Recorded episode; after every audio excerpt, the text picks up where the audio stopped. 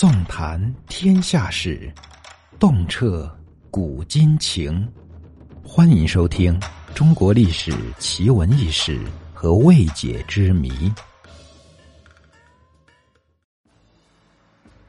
秦始皇嬴政是中国数千年专制时代的第一位君临天下、叱咤风云的皇帝。六国养尊处优的君主嫔妃、王孙公主、皇亲国戚，无一不胆战心惊的稽首跪地、俯首称臣。然而，傲视天下的秦始皇内心却是异常脆弱，因为他对身世一直讳莫如深。秦始皇是继秦庄襄王子楚之位，以太子身份登上王位的。秦始皇之母赵姬，据说曾经是吕不韦的爱姬，后献与子楚，被封为王后。那么，秦始皇到底是子楚的儿子，还是吕不韦的儿子？后人争议不休。《史记》中记载，秦国丞相吕不韦本为河南濮阳的巨富，是远近闻名的大商人，但他不满足于这种拥有万贯家私的地位和生活，野心勃勃。对王权垂涎三尺，于是吕不韦打点行装，到了赵国的国都邯郸。他精心策划了一个大阴谋，将正在赵国当人质的秦王的孙子异人，想法过继给正受宠幸的华阳夫人。转瞬间，异人被立为嫡嗣，更名为子楚。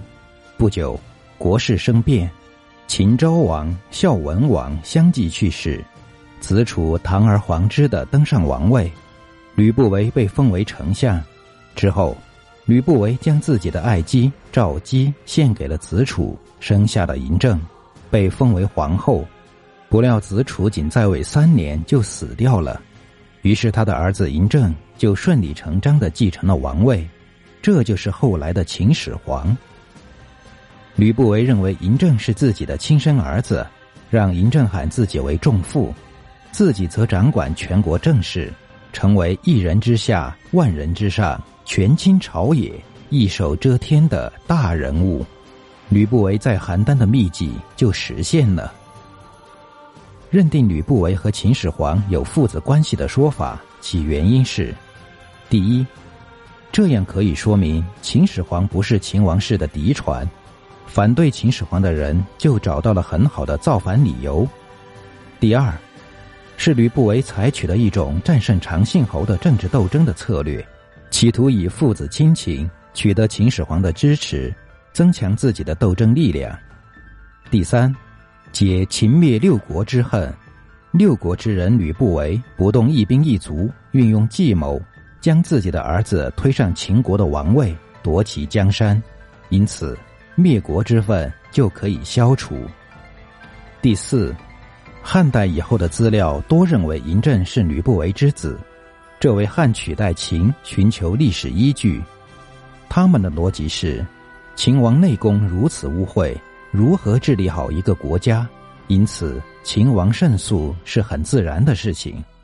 后世人也有认为上述传说并不能成立的。其一，从子楚方面看，即使有吕不韦的阴谋。但其实现的可能性也很渺茫，因为秦昭王在位时未必一定将王位传于子楚，更不能设想到子楚未来的儿子身上。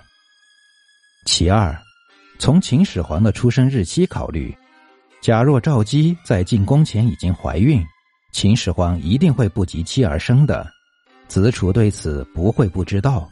可见，秦始皇的生父应该是子楚，而非吕不韦。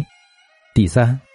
从赵姬的出身看，也大有文章。《史记·秦始皇本纪》记载，秦灭赵之后，秦王亲临邯郸，把同秦王母家有仇怨的进行坑杀。既然赵姬出身豪门，她怎么能先做吕不韦之姬妾，再被献作异人之妻呢？这样就不会存在赵姬肚子里怀上吕不韦的孩子，再嫁到异人那里的故事了。身世之谜也只有留于后人去推测了，而“奇货可居”这个成语却由此流传于世。